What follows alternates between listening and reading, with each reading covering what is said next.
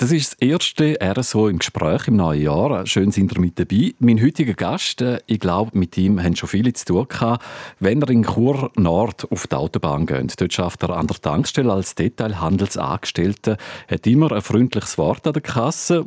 Das ist wahrscheinlich nicht immer einfach für ihn. Er hat nämlich seit seiner Geburt einen sichtbaren Gendefekt. Und trotzdem hat er sich nie unterkriegen lassen. Seit 2012 ist er im Chur Gemeinderat und ist im September wiedergewählt worden für die Freiliste Verda. Und dann nochmal herzliche Gratulation und vor allem ein gutes Neues, Adrian Mayer. Dankeschön und danke, dass ich auch da, darf da sein Es ist mir für mich eine Freude, das erste Gespräch im neuen Jahr zu sein. Und ich wünsche allen Zuhörern in dem Moment ein gutes Neues und vor allem ein positives 2021. Mhm. Ist ja eigentlich noch praktisch, wenn man so an der Tankstelle schafft, dann kann man ja direkt Wahlpropaganda machen das habe ich eigentlich nie gemacht, weil ich trenne meinen Beruf. Also ich sage jetzt immer, ich habe zwei Berufe. Eben der Detailhandelsangestellte an der Tankstelle ist das eine und das andere ist natürlich als Politiker da im Chur Gemeinderat. Ich habe das eigentlich immer so gut wie möglich getrennt. Es ist natürlich auch mal vorgekommen, dass mich ein Kunde oder eine Kundin darauf angesprochen hat. Und dann habe ich natürlich schon etwas dazu gesagt, aber eigentlich Wahlkampf in dem Sinn habe ich keinen gemacht und ich habe auch äh, keine Wahlflyers verteilt. So, das, haben wir, das, das habe ich von Anfang an nie machen. Aber ich denke, es hat viele äh, natürlich Gratulationen gegeben der Kasse. Jetzt so in der Position als Gemeinderat und eben man schafft dann eben so der Kasse, man bedient die Kundschaft. Ich glaube, da kommen auch viele, die sagen, das und das sollte man in Chur besser machen. Es hat sich eigentlich in Grenzen gehalten, weil ein Großteil der Kundschaft nicht in Chur wohnhaft sind. Wir haben sehr viele Kunden, die Chur arbeiten, aber außerhalb wohnen. Es hat eigentlich wirklich sehr, sehr selten mal jemand irgendeinen Besserungsvorschlag angebracht. Und wenn sie mal etwas gesagt haben, habe ich die Personen auch später noch kontaktiert. Hast du damit gerechnet, dass man die wieder wählt? Ehrlich gesagt, nein, weil ich bin von Haus aus eher ein pessimistischer Mensch. Ich habe auch beim ersten Mal, wo ich anrücken im 20 12 für den Tom Leiber gut, habe ich nicht gerechnet, dass ich so vorne bin auf der Liste und habe immer ein bisschen zittert vor dem Tag, wo es dann passiert ist. Alle Leute um mich herum haben gesagt, das schaffst du schon, das schaffst du schon, es ist gut zutritt. Aber ich habe immer eigentlich bis zu dem Tag, wo der Tag kam, gesagt, nein, das schaffe ich nicht mehr. Es hat gute Leute auf unserer Liste, die sehr, sehr viel gemacht haben für den Wahlkampf. Und darum habe ich gedacht, dass es für mich damals nicht lenkt, aber es hat zum Glück für mich da gelenkt und da bin ich auch sehr froh darüber. Gehen wir doch noch mal schnell zurück äh, zu deinem Job als Detailhandelsangestellter. Du schaffst äh, bei der Tankstelle und jetzt merkt man in den sozialen Medien, die Leute werden jetzt immer ungeduldiger mit dem ganzen Corona. Der Schreibstil wird aggressiver, teilweise unter der Gürtellinie respektlos. Wie hast du das eigentlich mit der Kundschaft? Äh, bist du manchmal auch ein bisschen ein Ventil? Ja, das gibt es auch ab und zu. Was ich eher spüre, ist auch, dass die Leute Angst haben, wo auch sobald sie zu an, auf andere Leute treffen, wird's, merkst du schnell, es wird eine Distanz aufgebaut, das vorher nicht geht. Und was halt auch auffällt, ist, wenn jemand in den Laden kommt, der keine Maske auf hat und es sind andere Leute im Laden, gibt es schnell mal so einen leichten Hin Hinweis, bitte züchten Sie einen ab.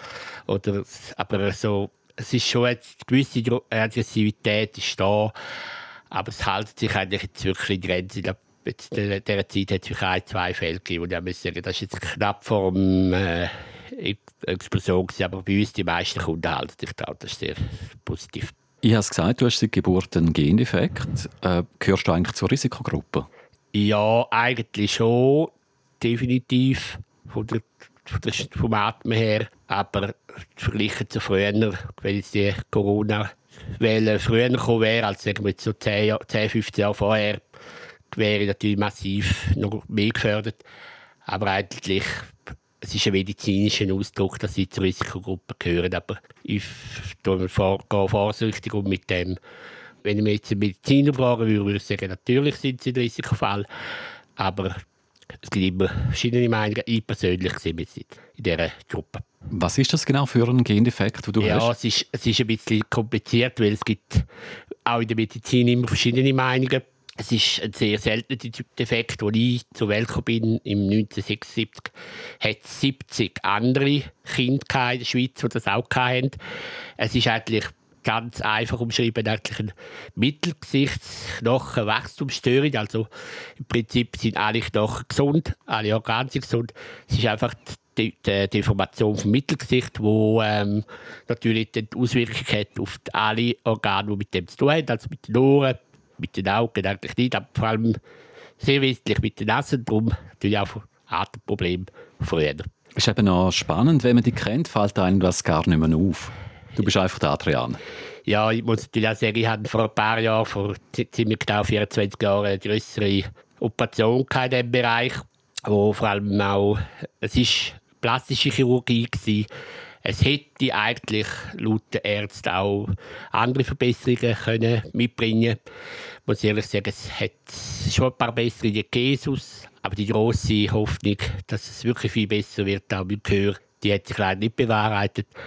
Aber ich bin so, wie ich bin und äh, die Leute, die mich kennen, wissen, mit wem sie zu tun haben. Und ich glaube, ich lasse mich eigentlich von dieser Behinderung oder von dem Anderssein nicht groß einschränken. Ja, und wer dich kennt, weiß auch, du bist intelligent. Aber wirst du manchmal unterschätzt? Ja, da eine ganz lustige Anekdote zu dem Thema. Ich bin in der Schule, in der Einführungsklasse in Montalin, zum Herr Guidon, und eben, weil ich halt auch viel krank war als Kind, auch im Kindergarten, hat man mich halt äh, ein bisschen anders eingestuft wie die anderen. Das ist auch völlig okay, das ist auch kein Vorwurf an jemanden. Und, alle, und ich hatte als Kind wirklich viel Zeit gehabt und habe ziemlich viel mit Geografie zu tun gehabt und dann natürlich sobald ich lesen konnte, alle Hauptstädte von Europa auswendig gelernt. Und dann natürlich mit dem glänzen, weil Sport habe ich natürlich können brillieren, weil ich natürlich auch schnell aus der Stufe gekommen bin. Und äh, für mich war das natürlich die Chance gewesen, zu zeigen, ich sehe zwar vielleicht bös gesagt blöd aus. Man hat mir oft ziemlich böse Worte hinein angeworfen. Und ich konnte einfach damit brillieren. Ja gut, sagt mir mal eine Hauptstadt von einem Land, das niemand kennt. Das habe ich gewusst. Und eigentlich von dem Moment an, wo ich das konnte, ausspielen, die Karte von Geografie vor allem, ist eigentlich das Thema anders anschauen vom Tisch gewesen. Und das hat mir eigentlich wirklich viel geholfen. Und es gibt heute noch Leute, Erwachsene in meiner Generation, die mich noch darauf ansprechen, ah, du bist doch der, der alle Hauptstädte gewusst hat früher und alle Flaggen, wie die aussehen. Ach komm, dann machen wir gerade den Test. Was ist äh, zum Beispiel die Hauptstadt von Georgien? Tiflis. eben die Frage... ich, ich hätte jetzt noch mehr Details. Genau, eben, die, die Frage kommt ja nicht von ungefähr. Ich weiss ja, du bist grosser Fan von Georgien. Wie kommst du auf Georgien? Nein, ich glaube, das ist einfach, das hat auch etwas anderes zu tun ich habe immer so ein bisschen die Länder aussuchen, wo sagen wir jetzt mal böse gesagt, die normalen Leute nicht hingehen. Alle gehen auf Spanien, alle gehen auf Frankreich, Italien etc.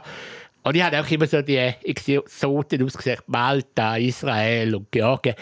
Und Israel bin ich schon viel mal gewesen, Malta ebenso. Da habe ich gedacht, irgendetwas Neues, das einfach da niemand wirklich kennt. Du hast einen Freundeskreis schon dort? Ja, einen ziemlich grossen und äh, ich, kann, ich will jetzt nicht viel Werbung machen für das Land, aber es ist wirklich wunderschön und was halt auch ist, die Leute sind extrem gastfreundlich und das ist auch das, was mich beeindruckt hat. Die Leute leben nicht irgendwie im, im Überfluss, sondern relativ bescheiden und arm, aber wenn man mal bei Besuch war, das habe ich noch nie sonst erlebt. Ja, und du hast alles dort, äh, eben, es grenzt an das Schwarze Meer.